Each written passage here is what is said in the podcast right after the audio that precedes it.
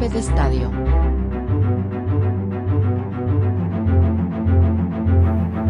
Bienvenidos a Golpe de Estadio. Mi nombre es Pablo Gómez. Y el mío, Sebastián García. Estamos una vez más aquí para llevarle lo más importante del fútbol. Si eres un apasionado del fútbol, estás en el lugar indicado, ya sea que sigas el Mundial Femenino, la Liga Española, la Premier o cualquier otra competición, estamos aquí para llevarte toda la información y las últimas novedades. Así que siéntete como en casa, ponte cómodo y disfruta de este podcast de fútbol hecho especialmente para ti. Comencemos.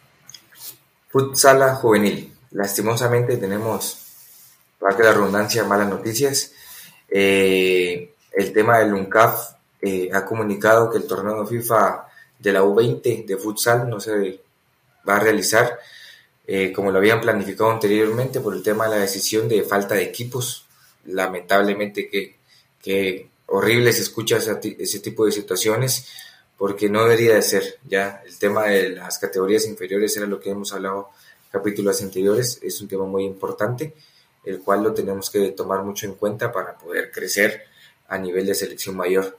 Extraoficialmente se sabe que únicamente habían dos, dos equipos confirmados eh, está Nicaragua y uno de ellos también era Guatemala entonces, para poder llegar a tener un torneo como tal, teníamos que haber mínimo cinco equipos, cosa que solo habíamos dos, entonces creo que, creo que ahí sí o sí nos teníamos que llevar eh, cualquiera de los primeros tres lugares, como dirían por ahí, pero qué triste ese tipo de, situaciones porque, porque viene a caer en una repercusión futuramente, que es el tema de que futuramente no vamos a tener apoyo económico para esta este dicho torneo o incluso para esta dicha categoría, ¿no?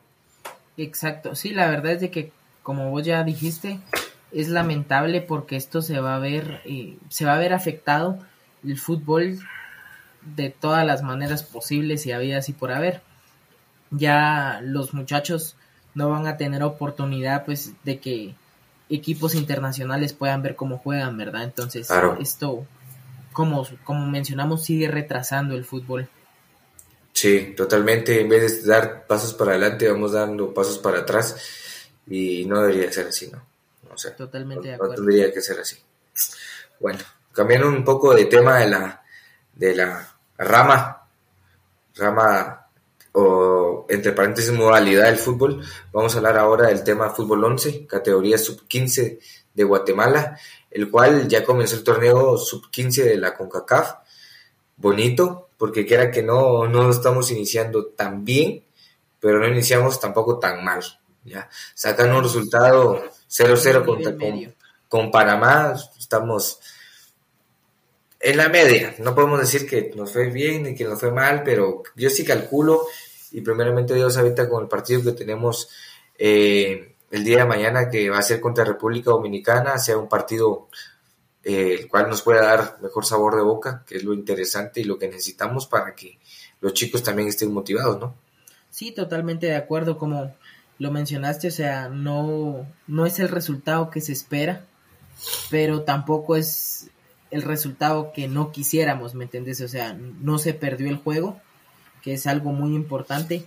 Es cierto que un empate eh, no nos sirve, pero, pero eso quiere decir que están jugando bien, que tienen buen nivel para, para mantenerse eh, un 0 a 0 en el marcador, ¿verdad? Claro, claro, que es lo que estaba mencionando anteriormente y disculpa que me autocorrija o, o me modifique lo que ha dicho, pero el partido no es contra República Dominicana, disculpa, es contra Canadá. Eh, es un equipo fuerte, ya tenemos que cambiar el chip, porque este segundo partido que tenemos contra ellos es fuerte. Obviamente no es cualquier equipo, estamos ya compitiendo con equipos un poco más fuertes. Panamá también lo era, obviamente, porque sabemos el poderío físico que ellos tienen, eh, la diferencia física que manejamos entre, entre, no para que no se escuche un poco feo, razas, ¿no? Eh, la gente de color eh, tiene, es más corpulenta, tiende a ser con más fuerza, entonces ahí también la miramos un poco en contra, igual con Canadá, sabemos que en Canadá hay jugadores muy altos, eh, no importa la categoría, ¿no? Totalmente, como hemos venido diciendo anteriormente, en semanas anteriores, nunca hay que menospreciar a un equipo. Claro. Nunca, eh, pues, esperar lo peor y ir a dar lo mejor siempre. Sí, sí. Y bueno, hablando del tema de cosas muy bonitas, cosas muy interesantes, el tema de los juveniles, vamos a hablar ahora de un juvenil, también podemos decir juvenil, de 18 años, el cual salió de un equipo de, de acá de Guatemala y pues también estuvo en la parte de la sub-20 de, de Loredos, ahora se va a la... Bueno, mira, es un gran trayecto el que está teniendo ahorita, porque eso quiere decir de que él tiene que ir escalando. Él es un juvenil de, de Sanarate, Julián Escobar, como te mencionaba, tiene 18 años, es muy interesante el tema de la edad ahora, porque ahora está ascendiendo al tema de eh, entrar a CD Toledo de España. Es un equipo, quiera que no, no vamos a decir que es un super equipo, pero es un equipo ya de España, quinta división de España, ya es un gran salto para poder venir y que le pueda servir de trampolín para poder agarrar chance en, en otras divisiones allá, ¿no? Imagínate, ya estar allá ya es un gran logro, ¿no? Sí, total, en algún buen equipo de, pues de España, y como mencionaste, no podemos decir que es un gran equipo, pero, pero para iniciar la carrera, para que se le dispare la carrera en el fútbol profesional, considero que pues el CD de Toledo es ahorita su mejor opción. Claro. Así que la verdad es de que qué orgullo, qué bien se siente saber que un jugador guatemalteco joven, pues fue fichado, ¿verdad?, para un equipo de España. Sí, totalmente de acuerdo, apoyo tu, punto de vista.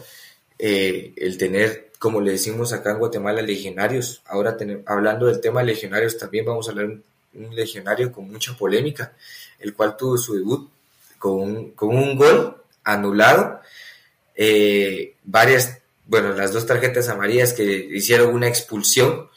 Y yo siento que dio un buen papel, estuve viendo el partido, jugó muy bien. Vamos a hablar del tema de, de Nicolás Amayoa, que fue a jugar a Rumania, a la Superliga Rumana. Entonces, eh, jugó muy bien, desde mi punto de vista jugó muy bien. Eh, todavía lleva lo, lo, problemático, porque sabemos que el fútbol no es igual en todos lados, las ligas son totalmente diferentes, el choque físico es diferente, pero jugó 90 minutos, el cual su equipo perdió, pero siento yo que estuvo bien estaba al nivel. Fueron 90 minutos y no cualquier jugador te corre los 90 minutos. Entonces, como vos dijiste, tuvo un desempeño excelente, la verdad, eh, un muy buen debut. Lástima que pues le anularon el gol, pero pero está bien, o sea. Y, lo, y lo, feo de eso es de que la tarjeta, la tarjeta María, porque él fue expulsado por doble tarjeta María, fue en el minuto 90 más 7. Imagínate, el partido ya iba a terminar. Entonces, eh, es algo un poquito feo, pero no lo hizo mal. Lastimosamente su equipo perdió un 1 a 0. Eh, estamos en la cuarta jornada. Ah, bueno, ahora les toca la quinta jornada. De ese equipo actualmente va en la decimotercera posición, o sea, en la, en la número 13 de 16 equipos. O sea, estás un poquito abajo, se podría decir, de, la tabla. Sí, tienen que, tienen que ir subiendo poco a poco. Claro. La verdad es de que si, si hubieran quedado un 1-1 o no se les hubiera anulado el gol, pues otra historia hubiera sido, ¿verdad? Pero ahí sí que a echarle ganas porque no hay de otra. Sí, le deseamos los mejores éxitos a Nicolás Amayoa. Eh, es un gran jugador. Eh, sabemos de que le va a ir mejor en los partidos que, que vienen en camino, pero pues ahorita no fue la mejor situación, pero como estaba mencionando, sabemos de que y tenemos la confianza de que la va a ir mejor. Totalmente. Continuando, pues pasamos a un tema, la verdad, bastante emocionante y muy bonito.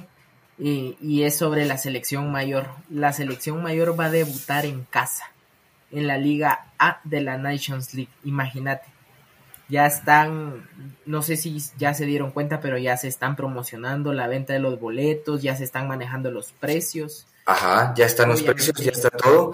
Incluso ya, ya hay mucha gente que ya, ya, ya inició el tema de la reventa también. Según la federación lanzó que ya está el tema de la reventa. Eh, bueno, no la reventa, sino la preventa para poder venir y comprar los, los boletos. Eh, tenemos los dos partidos muy interesantes, unos contra El Salvador y otros contra Panamá. Los dos partidos van a ser muy fuertes. Obviamente sabemos que con, con, Panamá va a ser más fuerte, pero no vamos a quitar de que también contra El Salvador necesitamos apoyo. Y como decían, qué mejor que estés jugando en tu país con tu gente apoyándote. Con tu afición, sí. Exactamente. Que en Estados Unidos también se dio que te diste cuenta que fuimos muy apoyados el tema de todos los extranjeros o migrantes que estaban allá, ¿no? Eh, ahora pues sabemos que jugamos el 7 y el 10 de septiembre. El 7 jugamos contra El Salvador eh, a las 8 y 10 eh, de la noche. Y el 10 de septiembre jugamos a las 6 y 6 horas contra Panamá. La verdad es que van a ser partidos bastante interesantes y qué mejor que, que aquí que vayan a debutar en, la, en casa, ¿me entiendes? claro, claro. Tenemos la oportunidad de asistir a un partido de la, de la Nations League. Sí, sí, y bueno, para continuar con este tema, igual siempre referente, me gustaría saber cómo sería tu, tu, tu forma de ver, cómo crees que van a quedar los resultados. Una quiniela rápida, decís vos. A ver. Exactamente. Ay, Dios. El primer partido, Guatemala contra El Salvador, yo daría un 2 a 1 a favor de Guatemala. Y Guatemala-Panamá, me voy con un empate, un 2 a 2. 2 a 2, perfecto. Sí. A ver, ¿vos cómo pensás que van a quedar? Yo considero que sería un 3 a 1 a favor de Guatemala contra El Salvador, 3 a 1, dos goles de diferencia. Y Guatemala contra Panamá, un, tal vez un empate de 1 a 1 o un 2 a 1 a favor de Guatemala. El tema de jugar en casa es, es algo muy importante y yo sé que después nos va a tocar jugar contra ellos en sus casas y eso es lo, lo más pesado, ¿no? Eso es lo más difícil porque sabemos de que el tema del, del treceavo jugador, eh, el doceavo jugador en este caso, porque el doceavo siempre sería el árbitro, el treceavo jugador, eh, que es la afición, es muy importante, ¿no? Recordad que aquí entra mucho en juego el tema psicológico. O sea, Claro. la afición, que te estén apoyando o que te estén abuchando, porque de las dos maneras se puede dar, ¿verdad?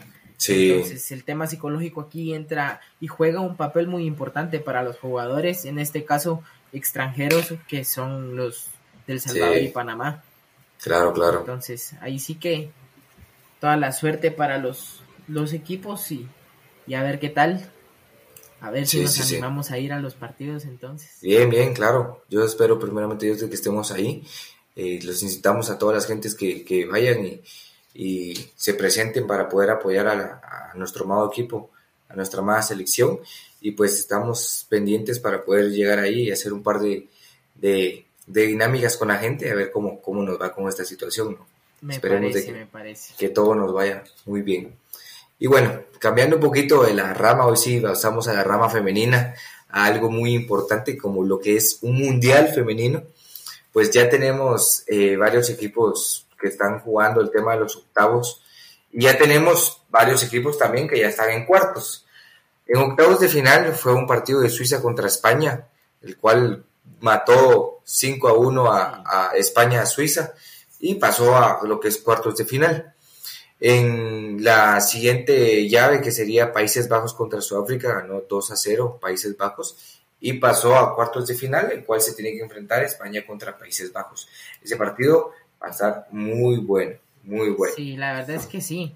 Eh, tomen en cuenta que se va a jugar jueves eh, 10 de agosto este mes a las 7 de la noche, ¿verdad? Entonces, claro, claro. la verdad es que ese enfrentamiento va a estar muy reñido el partido, muy reñido. Sí, sí, sí. Yo calculo, y bueno, hablemos después de la quiniela, cómo crees que van a quedar. Ahora el tema de la otra llave de octavos de final, que es Japón contra Noruega, ganó Japón un 3 a 1, demostrando mucho poder sobre Noruega-Japón, pasando en la siguiente ronda también a cuartos. En la otra es Suecia, Estados Unidos. Y fíjate que algo de que te quiero mencionar ahí muy importante. Pasó Suecia, pero se fueron a penales. Y en el tema de los penales, eh, Estados Unidos... Eh, mira, el tema es milímetros. Milímetros, y por milímetros, te lo digo así, pasó Suecia a la siguiente ronda. Así como lo escuchas. Te recomiendo que, que, que lo mires y todo y es algo contradictorio ver llorar a las estadounidenses por milímetros haber quedado fuera. La verdad, la tecnología tiene que entrar más en el fútbol como lo entró ahorita. Sí, y recordar que la tecnología pues ha venido a revolucionar demasiado el tema de los offsides, de las faltas, de los penales. Entonces, todo este tema del VAR eh, pues juega un papel muy importante a la hora de, de los juegos, ¿verdad? Sí, claro, claro. Sí, es muy, muy importante, como estás diciendo, el, el, la tecnología está modificando el fútbol o modernizándolo para que venga y sea un poco eh, más entendible, eh, más fluido, eh, sea más justo, entonces Exacto. todo ese tipo de situaciones. Sí, totalmente. Entonces aquí vemos que a cuartos pasan Japón, y Suecia. El partido se juega viernes 11 de agosto a la una y media. Claro. Sí, todos estamos hablando de la, de la madrugada, ¿no? o sea, si quieres, si quieres, ver el Mundial femenino, te toca madrugar. Eh, eh, tenemos un partido que es mañana eh, de Inglaterra contra Nigeria en octavos de final. Ese y el de Australia contra Dinamarca van hacer en la madrugada. Uno es a la una y media de la mañana y el otro es a las cuatro y media de la mañana, por si alguna persona quiere levantarse. Colombia contra Jamaica también a las dos de la madrugada. Dos de la madrugada el día martes y el de Francia contra Marruecos es a las cinco. Bueno, ahí es un poquito más accesible. Me levanto para ir al trabajo a esa hora. Eh, no, pero sí.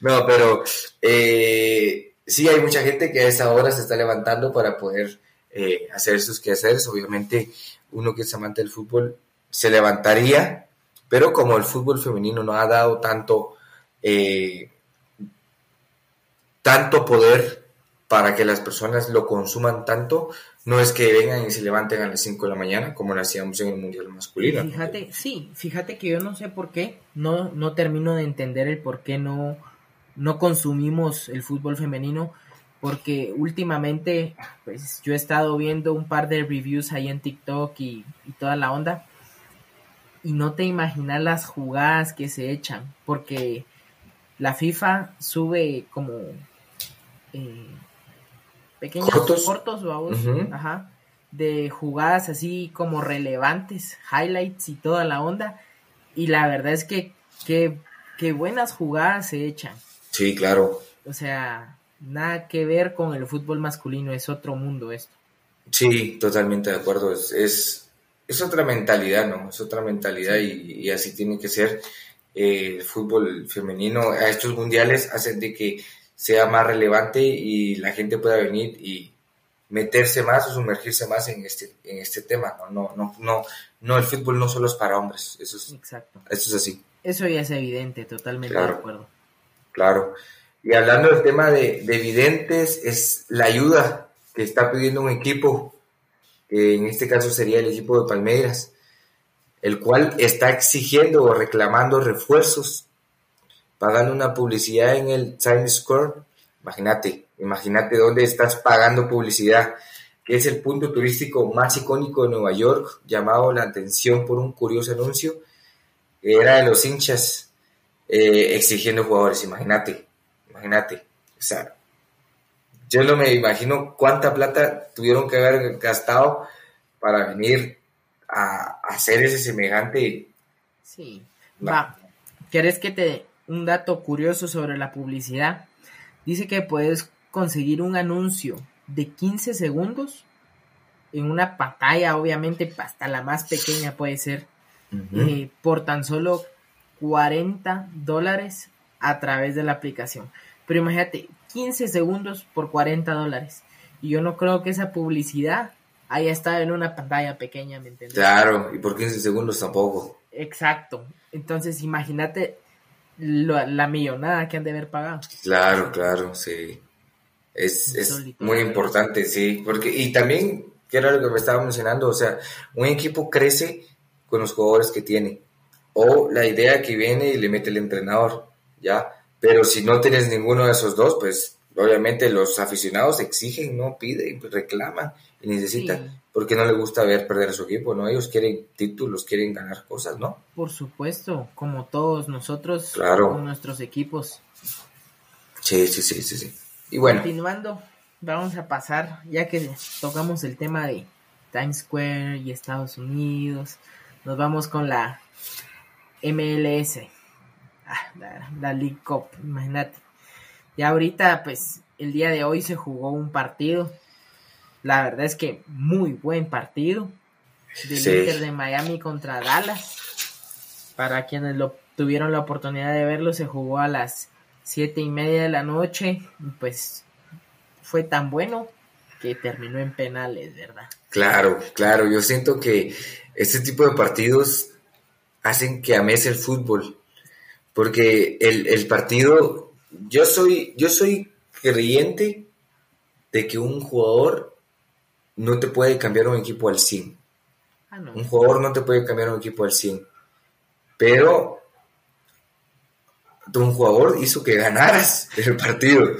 Un jugador hizo que ganaras el partido. Imagínate, también como lo había escuchado yo también ahí, como vi el partido, lo sentí un poco comprado también por unas ciertas situaciones, así como el, autogol del tema de Dallas, o sea, yo sentí que era, o sea, Messi mete el centro y viene él y cabecea.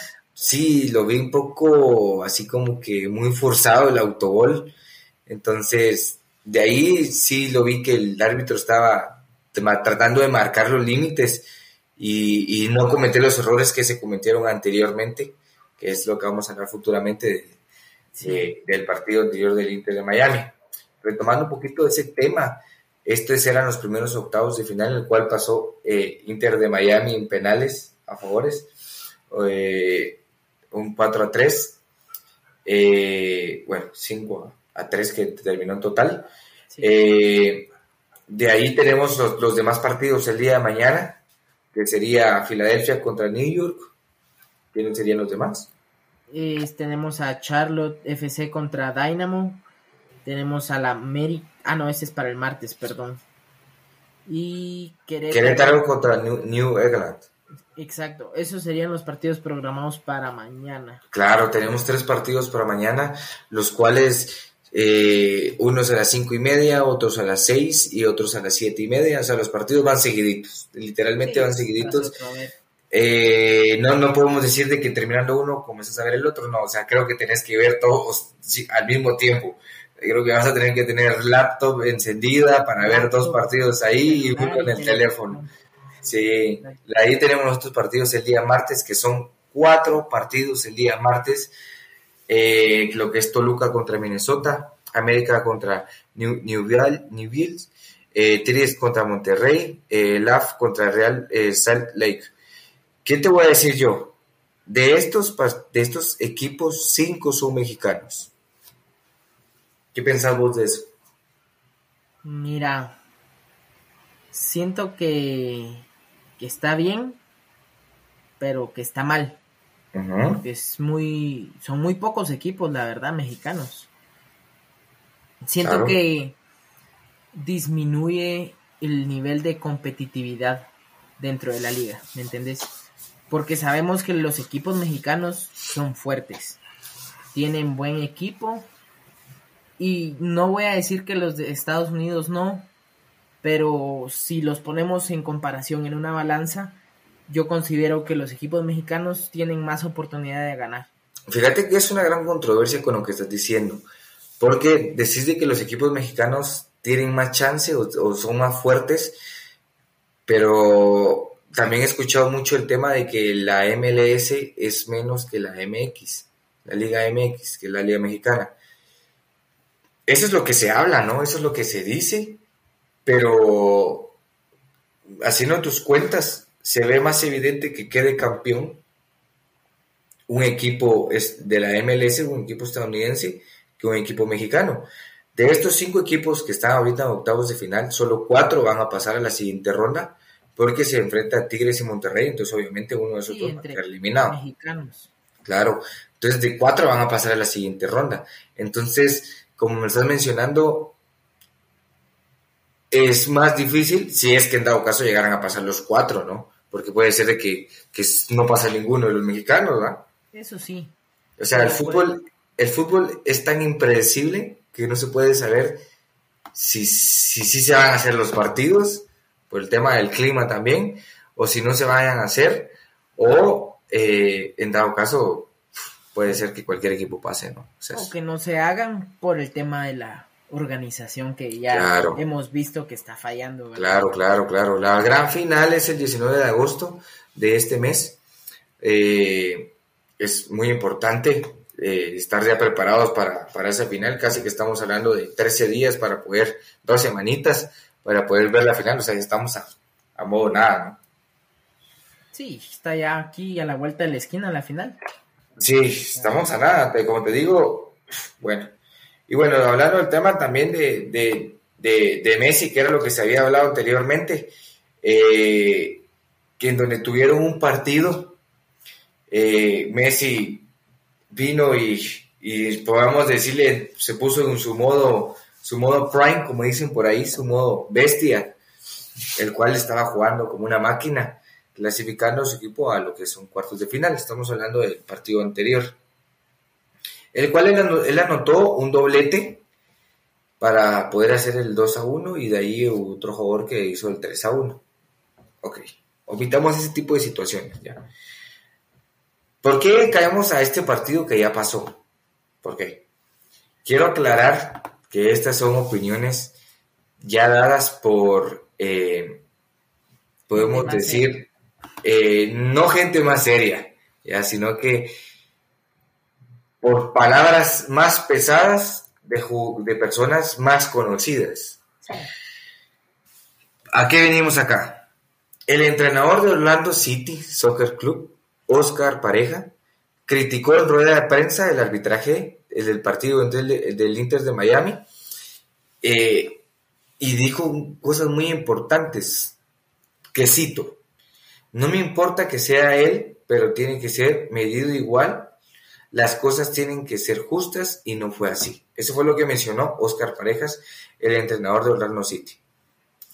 Eh, él decía que lamentablemente por el tema del arbitraje, su rival fue beneficiado, salió beneficiado, y yo considero que sí, yo estuve viendo las repeticiones y todo, y para mí había cosas que no tenían que marcarse.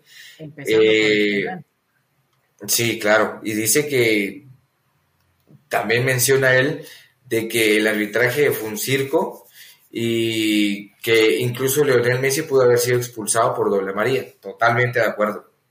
Totalmente de acuerdo. Si hubiera sido expulsado no hubiera jugado ahorita este partido. Si es que hubiera, hubieran pasado, ¿no?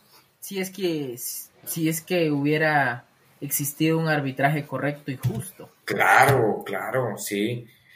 Ni siquiera hubieran ganado el partido de hoy. Claro, claro. Y no, solo vamos a hablar del tema de de Oscar Pareja. ¿ya? También vamos a ver el tema que él es entrenador estadounidense. Ahorita vamos a cambiar un poquito la situación y vamos a hablar de un periodista mexicano. El periodista mexicano de ESPN, ESPN Álvaro Morales, menciona lo siguiente. Ya, hombre, denle el título al Inter de Messi o a quien quiera.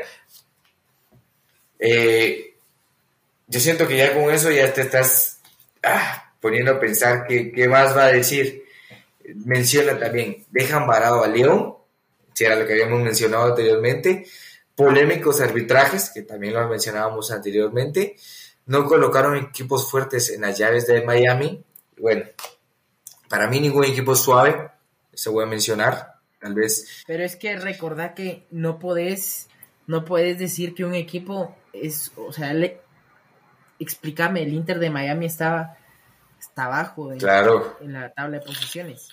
Y con los fichajes que realizaron ahorita, que son puras estrellas, de la nada empezaron a ganar. O sea, de la noche a la mañana no se gana un partido si, si no tenés ya, si quieres verlo así, mañana la situación. es lamentable y triste que se suponga que se tiene de esa forma, pero todo indica a eso, ¿verdad? Sí, y también dice algo muy incierto, que dice que la mayoría de mexicanos se enfrentarán, se enfrentarán entre ellos. Es que, cosa que, bueno, son cosas que pasan, ¿no? El formato yo creo que ya está hecho, eh, ya no se está modificando, no se está sorteando nada. También habla del tema de, de que los equipos que juegan contra el Inter de Miami son equipos muy accesibles. Yo siento que le está tirando fuerte, ¿no? Es algo eso, yo. y imagínate, es un periodista del ESPN, empezando ahí. O sea, es alguien que ha analizado los juegos de la mayoría de equipos, claro. sabe cómo se manejan y todo. Entonces, si él está diciendo esto, algo de razón. Claro, claro. También no le vamos a dar todo el mérito, ya. Yo te voy a dar mi punto de vista. Para mí está bien lo que está diciendo muchas cosas, muchas cosas que es lo que vos decís de que eh, tampoco es de que el Inter de Miami era, era un Real Madrid y que le están poniendo equipos chafas para que venir y jugar y ganar. No, o sea, sabemos de que es un equipo que ha venido creciendo y también el tema de los fichajes ha ayudado y apoyado demasiado al equipo, ¿no? Ya, sabemos de que sí. Han, han levantado el equipo eso, la verdad. Sí, bueno, también un poquito del tema de de ahora de ser entrenador, de ser jugador, ahora te doy una, una pequeña historia que se filtró por ahí, que el cual vino una persona que se llama eh, Cristian eh, Salamanca, un joven colombiano que vive en Miami desde hace un año y bueno, él vino y estaba haciendo el tema de limpieza en, en el estadio.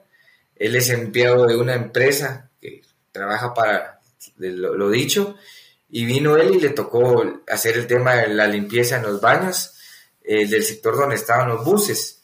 Entonces él estaba ahí afuera afortunadamente limpiando cuando de repente llegó el microbús donde entonces bajaron todos los jugadores del Inter de Miami y pues de último fue Messi, ¿no? Y pues bastó con gritarle, el campeón del mundo, donde el cual vino Messi, obviamente se volteó a ver, creo que no hay otro campeón del mundo ahí, ¿no? Obviamente creo que iba a ser el único. Claro, claro. Entonces eh, vino él y se levantó la camisola del uniforme de trabajo, ¿no? De la limpieza, eh, y el cual tenía abajo la, la camisa de la selección de Argentina, y casualmente tenía un marcador, ¿no? Entonces vino él y pues le pidió el autógrafo, pues vino Messi, pues si no estoy mal, creo que sí se la firmó y pues enseguida vino uno de seguridad y pues eh, lo sacaron y lastimosamente lo, pues, lo echaron del trabajo. Pues como dice él, pues valió la, que, la pena cada segundo, cuenta con una sonrisa, entonces pues yo creo que, que esa camisa la puede vender bien pesada, ¿no? O sea, imagínate...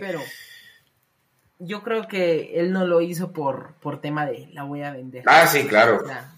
Era un aficionado y la verdad es que una historia muy triste porque qué, qué feo que por haberle pedido una firma lo hayan despedido. O sea, no creo yo que, que esa hubiera sido la medida, pues, la mejor medida, ¿me entiendes? Claro. Con una sanción, llamada de atención, de mira, no estés molestando, algo así. Sí, sí, sí. se calma uno, uno entiende. Sí. Pero de eso a echarlo creo que es una gran diferencia. Uno entiende riéndose con la camisa ya firmada. claro, claro, claro. Sí. Bueno, y hablando del tema también de cosas chistosas, eh, el arquero argentino Nahuel eh, Patón Guzmán, ya, apodado Patón, eh, al momento de la tanda de los penales entre Tigres y Vancouver en la League Cup, lo que estábamos mencionando, distrae al cobrador y lo hizo fingiendo que era un mimo. Imagínate, el vino se paró ahí y comenzó a fingir que era un mimo. Pero además de eso hizo un truco de magia, el cual vino y sacó una serpiente de la boca. Imagínate eso. ¿Cómo, cómo o sea, cómo es cada esa la creatividad de venir y hacer ese tipo de situaciones y atajó el penal? Imagínate, y atajó el penal. La verdad es de que cada día uno se sorprende más con las cosas, ¿no? Claro. Pero, pero ya hablando del tema reglamentario y todo eso, no es ilegal hacer eso. Claro. Claro. Entonces, no, bueno, no sé, el, el penal se repitió. No. Lo valieron. Sí. Y te voy a mencionar, eh, ahí también tomamos un tema ahora muy importante que es de el campeón mundial Emiliano Martínez, que comentó acerca de un reglamento eh, popularmente conocido como antidibu, que restringe la actividad del portero en los penales. Recordemos que, la ley dice, eh, implementada por la FIFA, que el guardameta no se comportará de manera que distraiga de forma antirreglamentaria al ejecutor del tiro. Por ejemplo, no retrasará la ejecución del penal, ni tocará los postes, el travesaño o la red de la portería. Yo creo que ahí eh, vino él y mató todo porque retrasó el penal, eh, pidió, le levantó la mano y le dijo, espérame, espérame, espérame, y comenzó a sacar la serpentina esta, y te digo, la boca, o sea, y es algo que venís vos y decís, no, ¿cómo va a ser ese tipo de expresiones? No, no, no, puede ser permitido, pero se valió, no, no, no, no lo cambiaron. Y también hay una cosa muy importante que dice el Dibu, dice, la ley anti-Dibu me encantó.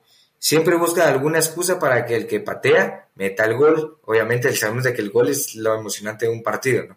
Y dice, me da igual, ya somos campeones de todo. La hicieron tarde.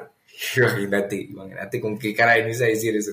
Pero tiene toda la razón, ¿no? Son cosas que ya, ya, lo hicieron tarde y si en, teoría se, tuvo, se tenía que haber eh, repetido el penal o no haberse ejecutado, pero no lo repitieron y así fue, así fue como terminó el penal. Eh. Pues sí, ¿qué otra? ¿Qué, ¿Qué, más iban a hacer? O sea, pero yo igual me hubiera quedado así como... Claro. Onda? Y por alguien ven y se saque una serpiente de la boca, pues... Claro, es, con ese penal pasó Tigres con ese penal pasó Tigres, imagínate, ahora por eso Tigres está jugando contra Monterrey. Es, algo insólito, ¿no? Es algo que teníamos que, hablar porque siento yo de que sabemos de que el fútbol es un espectáculo, pero no es un espectáculo de ese tipo de magia, ¿no? O sea, sí es magia con balón, pero no ese tipo de magia, ¿no? Sí, no, totalmente. Pero bueno, continuando, se vienen un par de cambios en la liga cambios para la liga 2023-2024. Eh, primero, no se van a sancionar penaltis eh, con contacto de baja intensidad. Yo siento, disculpa que te interrumpa, yo siento que ese es un, tema difícil, porque vos no puedes venir a medir la intensidad de un golpe sin sentir el golpe. Obviamente lo vas a ver, pero no es lo mismo verlo que sentirlo, ¿no? Sí, pero no, o sea, podés medir la intensidad con el choque que generen. O sea. O si hay sangre. Eh, no, no necesariamente sangre, pero ponele que venga uno. Pero es que sí, es, la verdad es que es un poco controversial porque si no se para duro, va a volar. Pero te digo, es muy difícil ese tipo de, de, sancionar un penalti con, con la gravedad de, del golpe o del choque o la intensidad de cómo fue, porque hay mucha, mucho futbolista, mucho delantero, mucho jugador de área que le gusta estar tirándose, que a veces ni lo tocan ni se tira, y entonces eh, son muy buenos actores ahora los jugadores. Neymar, ¿qué le dicen? Claro, claro, pero no solo Neymar, hay varios jugadores. Sí, sí, yo, yo creo que aquí se va a utilizar lo que habíamos platicado lo que es el bar. Claro. O sea, aquí el bar tiene que estar full al pendiente de ver si hay contacto físico y pues los árbitros que estén en el bar determinar si amerita o no amerita el penal por, por esta nueva regla, ¿verdad? Sí. La verdad es de que sería de sería de ver cómo cómo va evolucionando esta regla dentro de los juegos. Sí, sí, como bueno, continúa con las demás con los demás cambios el próximo cambio que se viene es no tarjeta a manos que no eviten una, una ocasión manifiesta de gol. Mira, aquí también está, complicado.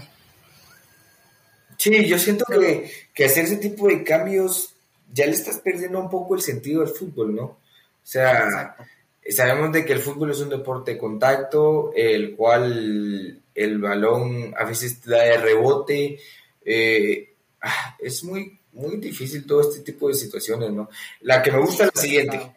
¿Cuál es la siguiente? Un minuto de añadido por celebraciones de gol. Tampoco me gusta. A mí ese sí me gusta. Me gusta mucho porque ah, eh, sabemos de que en la liga no se da mucho, pero poner en liga brasileña, los jugadores les gusta bailar después de anotar, entonces sí se pierde el tiempo del cual se debería añadir siempre, ¿ya? Eh, y eso sí es cierto. Hay jugadores donde no, no celebran, solo meten el gol y, se van para su lado de su cancha. Eh, ahí, pues obviamente supongo yo que no se debe añadir el minuto, porque ahí dice claramente por celebraciones de gol. Supongo yo que si no hay celebración, pues no va a haber minuto. Obviamente no se va a reponer. Claro. Pero está, está buena la regla, pero no muy me parece. Porque a veces, si te das cuenta, cuando hay jugadores que se caen o algo así, están perdiendo el tiempo. Claro. O los porteros, inclusive, cuando van ganando, se quedan con el balón. O sea, yo siento que deberían de cambiar ese tipo de situaciones y no esto como el de los penales por un contacto de baja intensidad. Claro, claro, claro. Eh, el próximo cambio que tenemos es de que los árbitros van a tener que ser más directos pese a la decisión del VAR.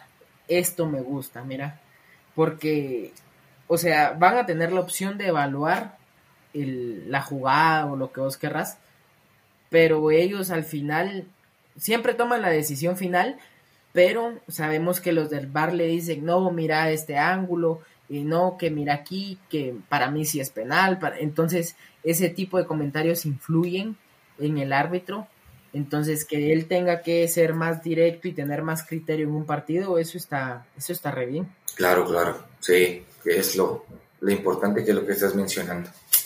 Bueno, a ver que esperemos de que nos vaya bien con, ese, con estos cambios.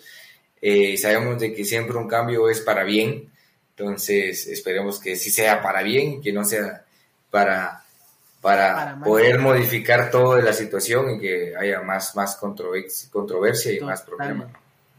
Sí, totalmente de acuerdo. Y bueno, vamos ahora con un tema muy, muy importante, el tema de, de campeones, tricampeones. Eh, el tema del PSV venció al actual campeón del Eredivisie, que es el Feyenoord, y se llevó el título de la Supercopa de Países Bajos por tercera vez consecutiva. Los de Eindhoven, eh, máximos eh, ganadores de la Supercopa, celebraron su campeonato número 14, conseguido con un solitario gol. Imagínate, un solitario gol. Bueno, felicidades para lo que es el, el PSV, eh, el cual les fue, les fue bien al parecer porque están venciendo al actual campeón, que es lo importante, ¿no? Sí, y, va, tercera copa consecutiva. Claro. O sea, eso ya te dice algo. Están, están jugando bien, están llevando el mismo ritmo, saben qué necesitan, qué les falta y todo. Entonces han, han sabido superar, pues tal vez una que otra derrota que han tenido. Entonces, pues eso está bien, en, ese tema está bien con el equipo, ¿me entiendes? Claro, pues, ahorita hay fiesta ya. Sí. alegre. Sí, hay, hay, claro, claro, felicidades para el equipo. Y, hablando del tema también de campeones, vamos a hablar de un, partido muy controversial, que es el tema de, de la eh, de la Copa, el cual es el Community Shield, que es del Arsenal, el cual quedó campeón. Jugó el Arsenal contra el Manchester City. El Manchester City tenía la, la oportunidad de, de, tener un sextete le rompieron la oportunidad, ya no, ya no tienen el, el récord, el cual el Arsenal eh, tiene su campeonato número 17 de la Community, Community Shield. Yo creo que, que estuvo un partido, partidazo. Y la verdad, el, este, el fútbol inglés es hermoso, es hermoso. A mí me encanta ese, ese tipo de fútbol. Es muy rápido, es muy dinámico, es muy dinámico y todo, ¿no? Tienes toda la razón. Sí, el, la verdad es de que es otro tema. No hay nada que ver, porque nada que ver con el fútbol español. O con lo que conocemos nosotros acá en, Guatemala. Pues. Imagínate un partido de la selección de Guatemala contra uno de estos equipos. Los deja por, por atrás un montón, sacándoles distancia eh, en el marcador, entre otras cosas, ¿verdad? Primeramente, Dios, a un futuro espero que no muy lejano seamos también potencia, no solo de selección, sino de liga, porque sabes de que si la liga crece, crece tu selección, crecen tus jugadoras, ¿no? Que es lo importante. Esa liga es muy importante. Eh,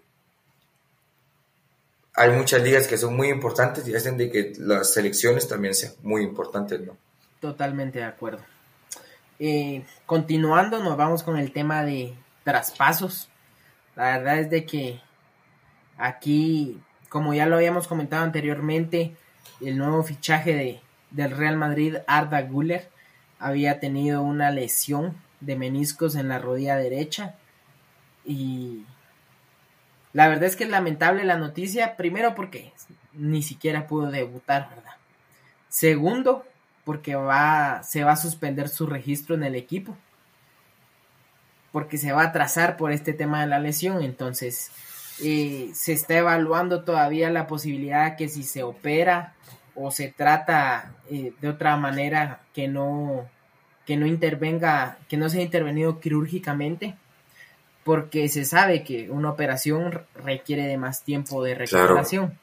Entonces, eh, se, estaba, se estaba viendo ahí que si se opera son aproximadamente 5 a 6 meses de recuperación. Entonces, creo que eso está, está difícil para el, para el equipo porque él tiene que ver qué hace rápido, si se opera o no se opera, ¿verdad? A ver qué decisión toma aquí el, el jugador. Claro, claro. Bueno, lo mejor para él, ¿no? Porque es tan joven y además de que es tan joven, estaba teniendo la gran oportunidad de su vida, pero por algo pasan las cosas, ¿no? Sí, no, sí, a ver qué tal. Esperamos se recupere y pues pueda regresar ahí a las líneas del, del Real Madrid. Sí. Vamos ahora con este tema. Mira, mejor te doy la palabra porque quiero que hables directamente vos de, de este tema. ¿Qué tal? Ya lo habíamos, pues ya lo estábamos comentando ya semanas atrás sobre el jugador Eden Hazard. Y pues sabemos que él salió del Real Madrid. Sabemos que él la mayor parte del tiempo dentro del equipo fue banca. Lastimosamente iba como una promesa y nada, ¿verdad? Sí. Y déjame contarte que Hazard está considerando el retiro del fútbol profesional porque hasta la fecha no ha encontrado equipo. Pero decime, ¿quién, quién va a querer contratarlo? ¿Vos quisieras contratar a un jugador? Acá los, acá los cremas lo necesitan, acá lo necesita Municipal.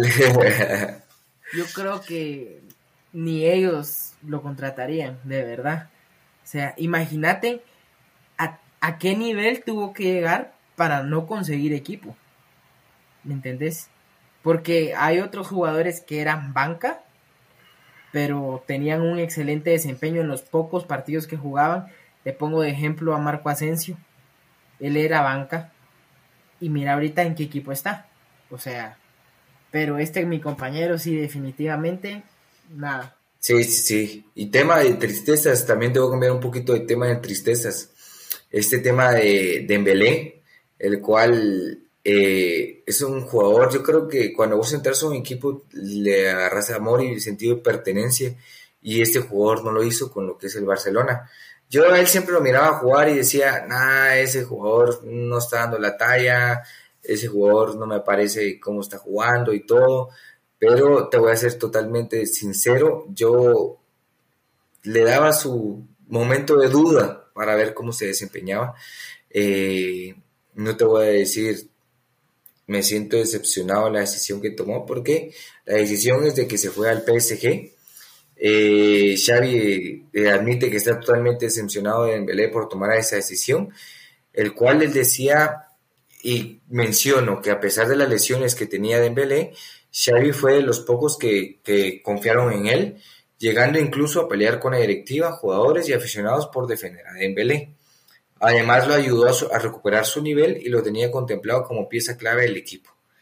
Por, por eso, al recibir la noticia que se marcharía, Chávez se sintió tan traicionado y le recordó el suceso de, con Neymar hace unos años con su intento por regresar.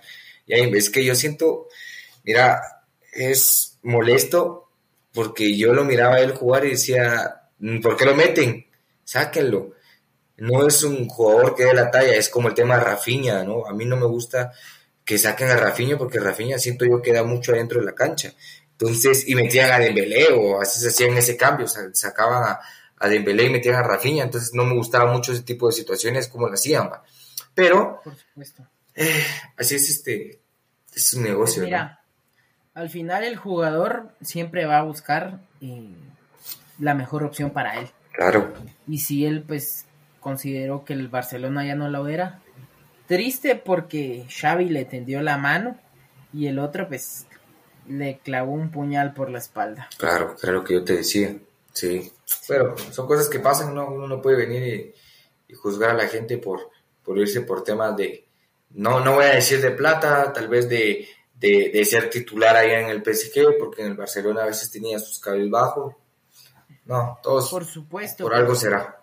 Eso, exacto, eso se ve aquí, allá y en la China. Claro, claro. Y bueno, cambiando un poquito del otro lado del río, ¿no? Vámonos al otro lado del puente.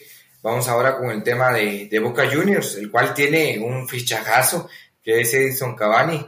Eh, se fue directamente con el equipo de Boca Juniors. Yo siento que este uruguayo va a marcar diferencia, eh, va a hacer varias situaciones muy bonitas. Y él menciona, tenía ganas de estar cerca de casa, obviamente que sabemos de que Argentina está cerca de Uruguay, ¿no? Eh, y eh, pues dice, no hay país que sea más parecido a nuestro, a, a nuestro, al nuestro que Argentina. Y no hay club como Boca para hacer lo que quizás sea los últimos pasos de mi carrera. Yo siento que yo, él mismo lo está diciendo, ¿no? Él mismo lo está diciendo. También menciona, significa una gran responsabilidad muy grande ponerme esta camiseta. Yo siento que es un equipo fuerte.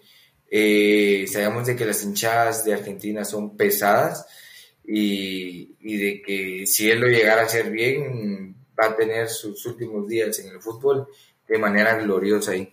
Incluso se puede ir Sí. hasta con su estatua, ¿no? La verdad es de que sí. Un excelente jugador y, y a un buen equipo, vamos. O sea, sabemos que el Boca en Argentina significa mucho para los aficionados. Claro, claro, Así que- claro. Que lo vaya a dar todo ahí el compañero. Sí, Continuando con el tema del Real Madrid otra vez.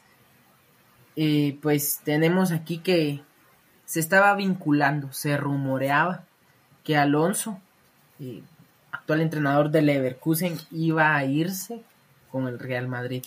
Pero acaba de renovar con el Leverkusen, entonces ahorita todo rumor que decía que el entrenador se iba a ir para el Real Madrid, totalmente descartado, entonces, claro, o sea, nada que ver. claro. Y después de una temporada que no te imaginas en la Bundesliga del, del Bayer Leverkusen, pues renovó el contrato con su técnico Xavi Alonso, el cual terminaba hasta el próximo año y ahora se extiende hasta el 2026. Imagínate eso. Sí. Y, o sea, el- vos sabés que el equipo estaba casi que en ruinas. Como decirte el Inter de Miami, va. necesitaba a alguien que lo levantara y pues este fue Xavi Alonso. Imagínate, Sí. lo llevó hasta la sexta posición. Yo- Yo creo que eso es muy importante y, como lo estaba mencionando, el tema de cambiar la idea de un, de un equipo y es lo que tiene que hacer un entrenador, un entrenador el cual sabe que su equipo no va bien y esto va a hacer de que él pueda encaminarse para poder hacer varias victorias. Bueno, ahora te voy a mencionar el tema de un fichaje el cual no puede jugar pero está fichado. Qué contradictorio, ¿no? Qué, qué, qué difícil mencionar este tipo de situaciones. Eh, John Le- Lewijk, el jefe de jardinería de Leicester City, desde hace casi como 10 años, que se hizo famoso por sus diseños del césped cuando el club triunfaba en la Premier, anunció que llegó a un acuerdo para irse al Manchester City. Imagínate. Yo siento que eso es muy importante porque lo están tomando en cuenta, a pesar de que no pueda hacer varios cambios en el tema del, del, del, del diseño del estadio de Manchester City porque según, no sé si vos sabés de que eh, el reglamento de la Premier dice que no puedes cambiar diseños. Eh, ah, bueno, es un reglamento actualizado, ¿no? Que no puedes cambiar diseños eh, de, la, de la grama. Entonces, lo único que sí te puedo decir es que el Manchester City va a tener grama bonita, ¿ya? Porque este jardinero es, una máquina. Pero mira, no, no es tampoco cualquier trabajo. Claro, claro. O sea, creo que mantener la jardinería del estadio en perfectas condiciones es muy importante porque también de eso va a depender cómo los jugadores se desempeñen dentro de la cancha. Sí. La verdad. Entonces, está bien, la verdad es de que excelente fichaje, se llevan a, a un gran jardinero. Claro. Para quienes no han visto sus diseños, ahí se los vamos a estar publicando en las redes sociales. Sí, qué belleza, la verdad. Uno diría, ¿cómo haces eso? Qué monstruo. Pero bueno, eh, haciendo un cambio también ahorita de, situaciones, vamos ahora a hablar del tema selecciones, el cual te voy a mencionar cuáles son las selecciones más costosas, costosas con respecto a este momento. Eh, la primera, bueno, te voy a hablar de la número 7, la séptima, que es España, con 660 eh, mil. 660 eh, millones, de ahí seguiría lo que es en sexta posición Argentina con 681 millones, de ahí sería Alemania con 772 millones, de ahí sería Brasil, el cuarto, en la posición número 4 Brasil con 889 millones, de ahí la tercera posición Portugal con 902 millones, segunda posición Francia con 118 millones, y la primera posición, pues obviamente sería Inglaterra con 120, eh, perdón, 1.240 millones. Todo esto sería en euros. Yo considero de que el tema valor de selección o tema de costos no influye en el tema de resultados, que era lo que estábamos eh, hablando anteriormente, de que un jugador no te puede cambiar cómo va a ser todo el tema de la situación en un partido, ¿no? Total, sí. La verdad es de que pierdan o ganen, esto les va a dar nivel también para ver qué tan qué tanta plusvalía tiene un equipo. Claro, claro. Sí. No influye tanto, pero pero se sabe. Sí. Que influye. sí, obviamente.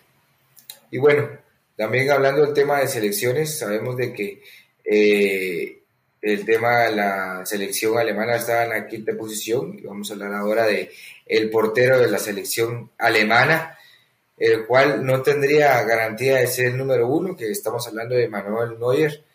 Eh, este, bueno, este portero tuvo una lesión, el cual no ha logrado que él se recupere el nivel el cual tenía que lo convirtió en uno de los mejores arqueros de la época. Eh, también elogió lo importante que ha sido Ter Stegen para el Barcelona y su selección, dejando dudas sobre el, regreso de Neuer al arco alemán, pues aún no ha disputado ningún, ningunos minutos tras su lesión de la rodilla, que fue en diciembre del año pasado. Imagínate, estamos hablando de que hace seis meses no no ha jugado nada. O sea, yo siento que eso es muy difícil el venir y poder entrar otra vez en la situación de poder dar batalla, porque sabemos de que portero solo puede haber un en el campo. ¿ya? Entonces, de ganar la posición de ser titular, o tal vez incluso no entras, ajá, sí, te quedas en la banca. ¿ya? La verdad es que qué difícil, qué, qué difícil situación para el portero, para Neuer, porque acostum él acostumbrado a ser siempre el titular y ahorita por culpa de la lesión Imagínate que no pueda regresar a la gran. Sí, es muy importante. Está complicado eso. Bueno, ahora vamos con el tema de, Italia, de la selección italiana, italiana, el cual, bueno, vamos a la, decir lamentablemente, eh, se retiró lo que es Gianluigi Buffon, Gigi, eh, que, bueno, ya era momento que se tenía que retirar, no le vamos a quitar el mérito. Ya estaba grande, sabemos de que la posición de ser portero es una posición bien longeva, que puedes llegar a ser, muy mayor y seguir en esa posición, no como en otras posiciones, pero ya le tocaba, ¿no? no como Valdizón, pero sí ya le tocaba a él, ¿no? Entonces creo, creo que es muy importante ese tipo de situaciones. Eh, tras hacerse oficial el retiro de Buffon, no, no quedan más futbolistas activos de aquel 11 de Italia, campeón del mundo ante Francia en 2006, ese equipo que defendía y contragolpeaba como ninguno. Eh, bueno, en los siete partidos Italia recibió tan solo dos goles y uno de esos fue autogol y el otro fue penal. Imagínate, qué, máquina, o sea, yo siento que qué máquina, Bufón es una máquina. Eh, una máquina que también vino y habló directamente de lo que es Iker Casillas. Le menciona que fue un privilegio verte comenzar tu carrera, inspiración para muchos, un gran honor y una admiración enfrentarme ante ti. Rivalidad y amistad, enhorabuena. Imagínate. Pero, pero, pero, además de que él terminó, al ratito estaba hablando de la federación, o sea, él, él, él vino y anunció su retiro y a los tres días, te, hablo, tres días duró el retiro de Bufón porque él está destinado para estar metido en el fútbol toda su vida. Pues eh, vino a la selección italiana y lo nombró como su nuevo jefe de delegación, sacándolo del retiro de tan solo tres días, imagínate. Ahora él va a tener que venir y, va, va a ser eh, un tipo capitán, el cual tiene que seguir tomando decisiones para la selección italiana, imagínate. Pues está bien, está bien. O sea, quiere decir que se le aprecia dentro del equipo, que todavía tiene... Se le valora, se le valora también. Exacto, tiene un valor más allá de lo emocional. Claro. Totalmente de acuerdo. Sí. Y pues continuando, tenemos aquí el tema de, de el fútbol saudí, que ya sabemos que está pues sonando bastante en el mundo. Y esto es eh, que sorprendió al fútbol internacional. Imagínate eso. Ahorita acaban de contratar a Mourinho con el objetivo de hacer historia en el próximo mundial. Imagínate eso. Sabemos que Mourinho es un director de talla mundial. Sí. O sea, y muy buen director. Ha, estado en equipos, la verdad es que de renombre, y que ahora se lo lleven a la, a Arabia, imagínate, es que yo de verdad todavía no me explico cómo está creciendo esa liga de rápido, porque está creciendo muy rápido. Demasiado, demasiado rápido, la verdad que sí. Bueno, yo creo y considero eso lo que estás mencionando, de que esa liga va a crecer demasiado y va a llegar a un punto en donde va a ser de las top 5, que era lo que mencionaba el bicho hace tiempo, y lo está haciendo demasiado rápido, demasiado rápido. Pero bueno, son cosas que ya se ven venir porque el tema monetario, el tema plata, influye demasiado en el fútbol, demasiado. Bueno, ahora vamos con un cambio de tema, el tema de el mundial masculino, que ya comienza en el tema de eliminatorias para el mundial 2026 Ahora vamos con eliminatorias de Comebol. Eh, tenemos partidos muy vistosos, partidos muy bonitos, el cual es de la fecha número uno, el cual va de local, eh, va a Paraguay, de visitante va a Perú, el día 7 de septiembre. El mismo 7 de septiembre está de local Colombia contra Venezuela. Seguimos 7 de septiembre Argentina contra Ecuador. Argentina va de local, imagínate eso cómo va a estar. Eh, exactamente, ahora con el tema del 8 de septiembre va a jugar Uruguay contra Chile, ese para mí va a ser un partido loco. Y de ahí pues vamos con el tema de, Brasil contra eh, Bolivia, el cual Brasil va a ser local. Ese está, vamos a mencionar ahorita sobre la fecha número uno, la fecha número dos la vamos a mencionar la próxima semana, sabiendo que obviamente van a haber diferentes eh, cruces ahí. Pero ahora me gustaría saber cómo es tu quiniela respecto a esto la verdad es de que está complicado. Mira, no te voy a decir, no te voy a dar un número así, pero sí te puedo decir quién tal vez gana. entre el primer partido yo digo que va a quedar campeón Paraguay contra Perú. En el segundo Colombia contra Venezuela. Es en el tercero si no gana Argentina es porque de verdad estamos mal. Y en el otro creo que Uruguay y Brasil. creo que Perú, Venezuela, Ecuador, Chile y Bolivia no, no van a dar la talla. bueno. Pero sería precipitado decirte un, un marcador. O sea, no, no he visto cómo se está, cómo, cómo juegan ahorita los equipos, entonces no te sabría decir quién más o menos va a ganar. Claro, ok, ahora te voy a dar mi punto de vista. Para mí, sí va a ganar Paraguay eh, contra Perú, muy probable que gane Paraguay. Eh, Colombia versus Venezuela va a ganar Colombia. Argentina contra Ecuador, calculo yo que puede ganar Ecuador. Uruguay contra Chile va a ganar Uruguay.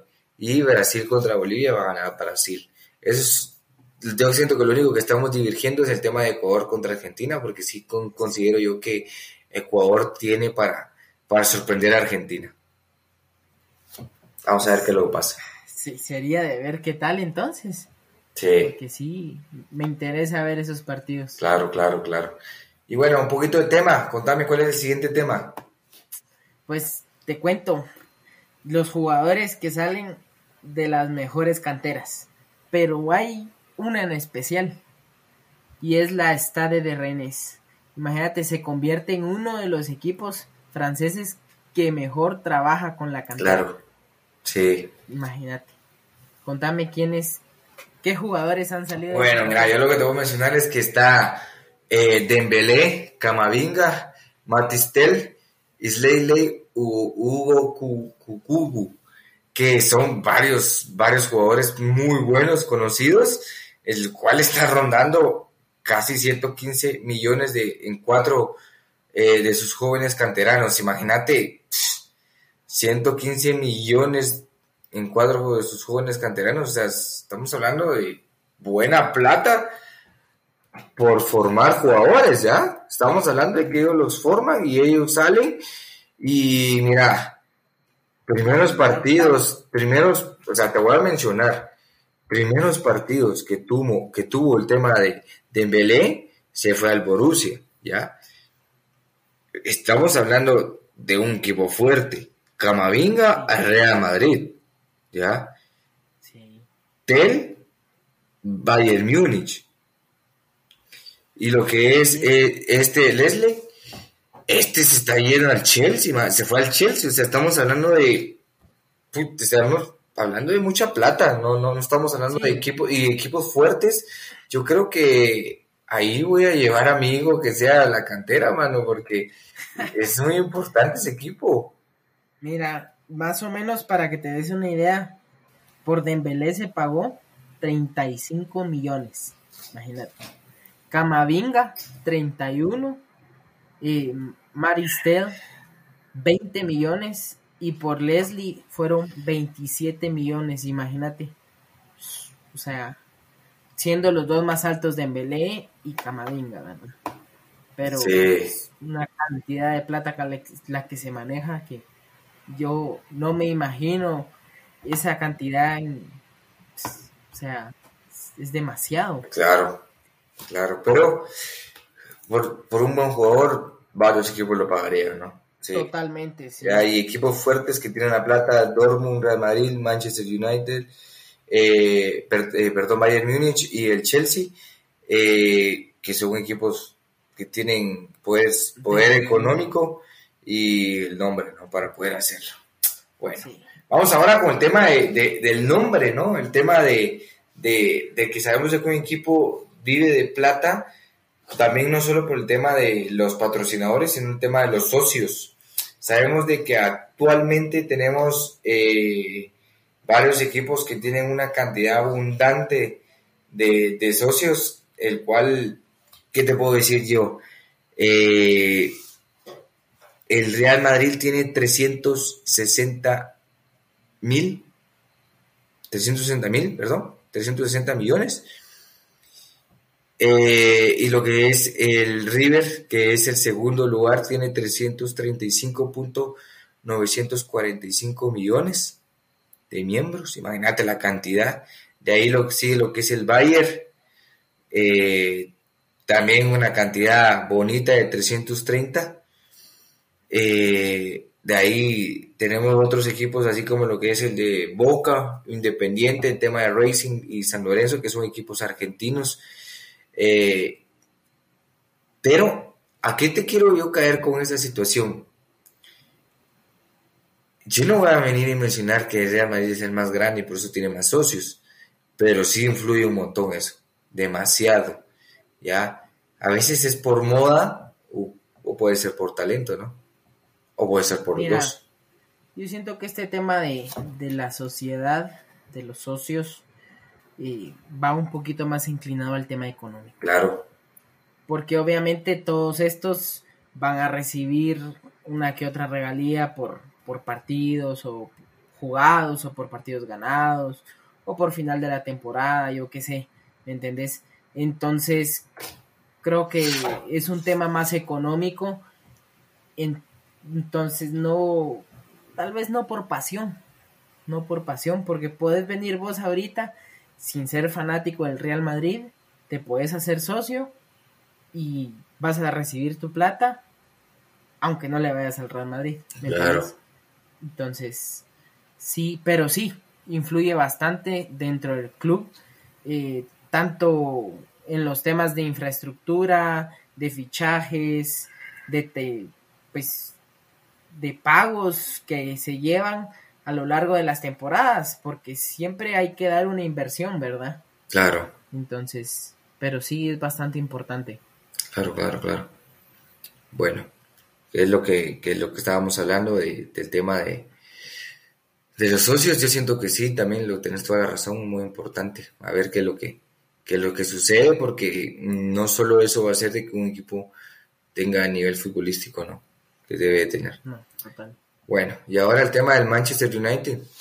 Eh, me, me gusta mucho la idea de que vengan y cambien el rollo de un camerino, el rollo de que el fútbol no solo es de venir y vamos a jugar y ya, no, solo vamos a, disfrutar del momento, no, yo siento que el fútbol debe tener reglas tanto adentro como afuera, ¿ya?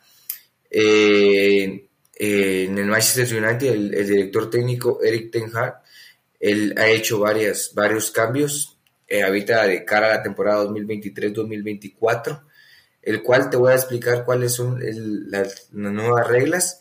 La número uno sería no sandalias para evitar todo tipo de resbalones. La número dos sería los jugadores del staff deben de vestir un, de un mismo color cada día para los entrenamientos. Creo que ese tema de igualdad, ¿no?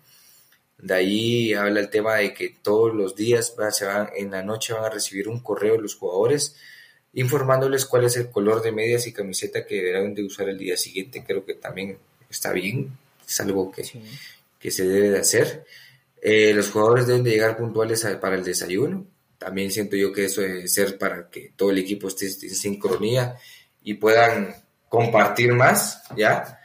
También habla el tema de prohibir usar teléfonos durante las comidas. También siento yo que sí, así va a ser que interactúes más con tu compañero y se conozcan más, ¿no? Y pues el tema de, de si llegas a violar algún tipo de estas reglas, pues va a haber algún tipo de sanción eh, monetaria eh, o el tema de algún tipo de, multa por, por, no jugar algún partido o X o Y situación.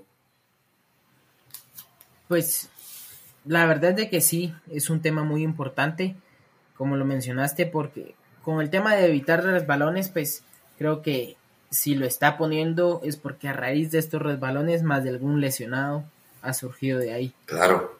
Y y con el tema, mira, lo que me gustó mucho fue de llegar puntuales al desayuno y no utilizar teléfono. Como vos lo dijiste, totalmente de acuerdo para que interactúen más con los compañeros, porque muchas veces uno pues llega, entrena, juega y hasta ahí. Pero creo que parte de ser un equipo es ser como una familia, ¿me entendés? porque al final es tu trabajo y es donde más tiempo pasas. Entonces creo que están bien todas estas reglas, la verdad.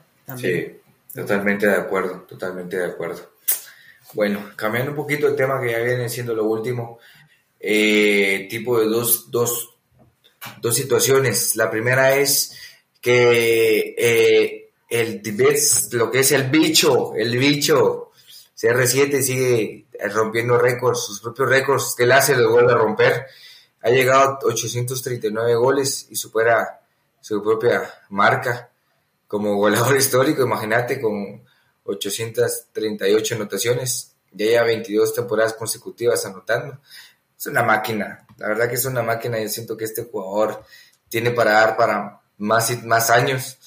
Eh, él se mantiene físicamente y mentalmente, entonces creo que eso es muy importante. Eh, va a poder hacer un montón de cosas y sigue rindiendo como, como es. yo lo digo, así va a ser. Totalmente.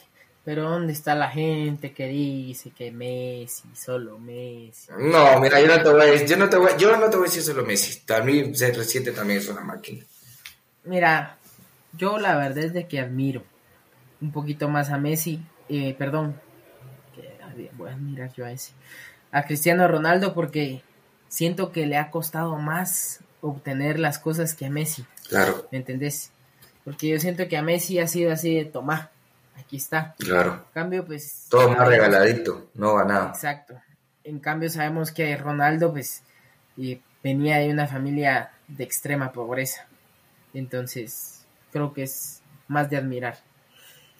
Pero bueno, la verdad es de que, que Naida puede romper tu propio récord. Claro, claro. Yo creo que lo va a seguir haciendo. Lo va a seguir haciendo. la máquina. No muchos lo pueden hacer. Y bueno, pero dejando este último tema, yo creo que es lo último que queríamos hablar y la verdad no lo queríamos hablar, no lo queríamos mencionar por el tema de, que son cosas muy fuertes que, bueno, menciono. En 23 años nunca me tocó ver algo así. Es una luxación completa de rodilla, prácticamente es una separación entre el fémur y el peroné. Hay que hacer una reconstrucción, la recuperación es entre 10 y 12 meses. Eh, Marcelo me pidió el número de Sánchez para poder llamarlo. Estaba tan mal que me pidió un auto y se fue solo al hotel. Alejandro Rojori, médico y dirigente de Argentinos Juniors. No sé, o sea, las imágenes fueron tan, tan perturbantes y tan crueles que no, no tengo palabras para, para poder dar un punto de vista sí fue una imagen muy fuerte.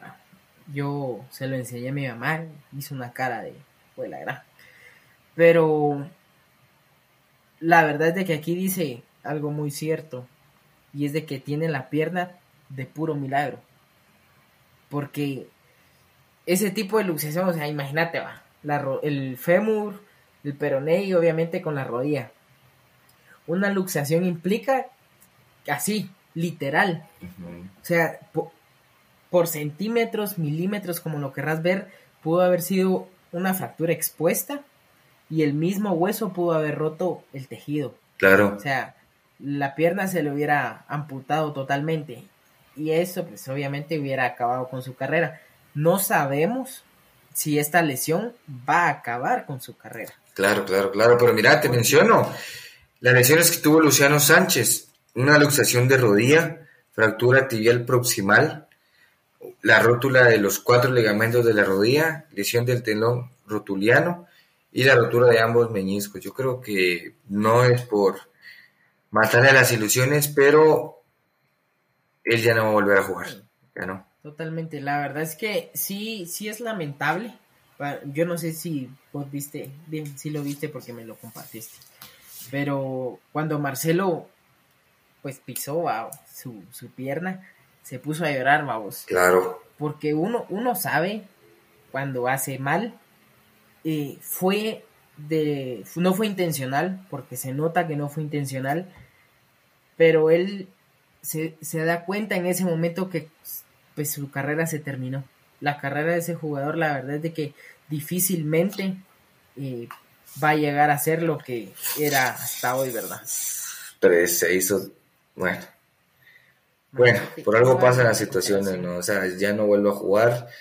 Eh, le gaquear el miedo a Marcelo de ya no poder jugar. Yo estaba viendo la liga brasileña y, y tiene mucho toque y todo es pura samba, bien bonito. Y ya un jugador de la tal magnitud como es Marcelo en una liga brasileña y no poder hacer samba, no poder divertirse, por miedo a lastimar a alguien, creo que le va, a costar mucho, sí, le va a costar mucho. Ya. Va a ser muy difícil. Pero a ver qué tal. Y para finalizar, tal vez no como dato curioso, pero como viajar un poquito, retroceder en el tiempo. En la temporada de 1982 y 1983, el AS Roma fue uno de los clubes de fútbol pues, más importantes y populares de Italia y con esto pues, logró un hito significativo cuando ganó su segundo título de la Serie A italiana, imagínate. Estaba bajo la dirección del entrenador Nils Lindelholm y con los jugadores destacados como Bruno Conti, Roberto Pruso y el equipo de la capital italiana tuvo una campaña exitosa y terminó en la liga con 44 partidos invictos, lo que fue un récord impresionante en ese momento, imagínate. ¿Qué te parece eso? Sí, sí, totalmente. Bueno, qué decir, la verdad que el tema del AC Roma ha sido un equipazo y lo sigue siendo. Incluso yo estaba viendo hace como dos días o hoy en la mañana, si no estoy mal, el tema de Francesco Totti que murió por el equipo y ese es el tema de, un amor eterno por un equipo que creo que debe de mantenerse siempre, ¿no? Eh, no, no venderse por, por dinero, a pesar de que él tuvo la opción de poder irse al Real Madrid, no lo hizo por el tema del dinero y lo hizo por el tema de amor por un equipo. Pero bueno, cosas que cada jugador decide. Y, totalmente de acuerdo. Y no es una decisión a la ligera, ¿no? La verdad es de que sí. O sea, es por amor al deporte. Claro, claro. Bueno, y así concluye otro episodio apasionante de lo que es Golpe de Estadio. Esperamos que lo hayan disfrutado, que lo hayan gozado, que les haya encantado todo lo que hemos debatido y analizado, los momentos más emocionantes del hermoso juego. Y pues no olviden seguirnos en nuestras redes sociales para estar siempre al tanto de las últimas noticias y, actualizaciones obviamente del mundo del fútbol. Y aquí quiero hacer un paréntesis y que quiero agradecer a todos nuestros seguidores eh, actualmente tenemos, ya sobrepasamos las 200 reproducciones en, en el podcast con los episodios que llevamos y nos escuchan en siete países diferentes. Tenemos Estados Unidos, Brasil, Canadá, España, Argentina, Portugal y México y obviamente Guatemala. Entonces les queremos mandar un saludo especial a nuestros oyentes y agradecimiento ya que sin ustedes y sin su apoyo este podcast no sería posible.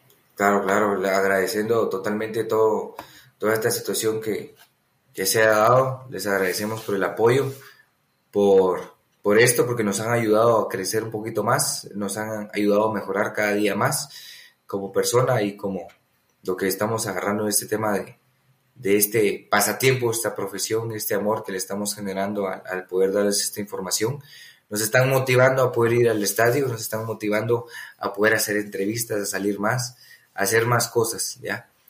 Bueno, recuerden que el fútbol, esto es más que un juego, es una pasión, es un estilo de vida que, que logra reunirnos tanto como amigos, como familia. Eh, nos vemos en el próximo episodio donde seguiremos explorando las noticias y los momentos más emocionantes y relevantes del fútbol, que, el cual es el deporte más amado del mundo. Hasta la próxima y recuerden, el balón no se mancha. Esto fue Golpe de estadio.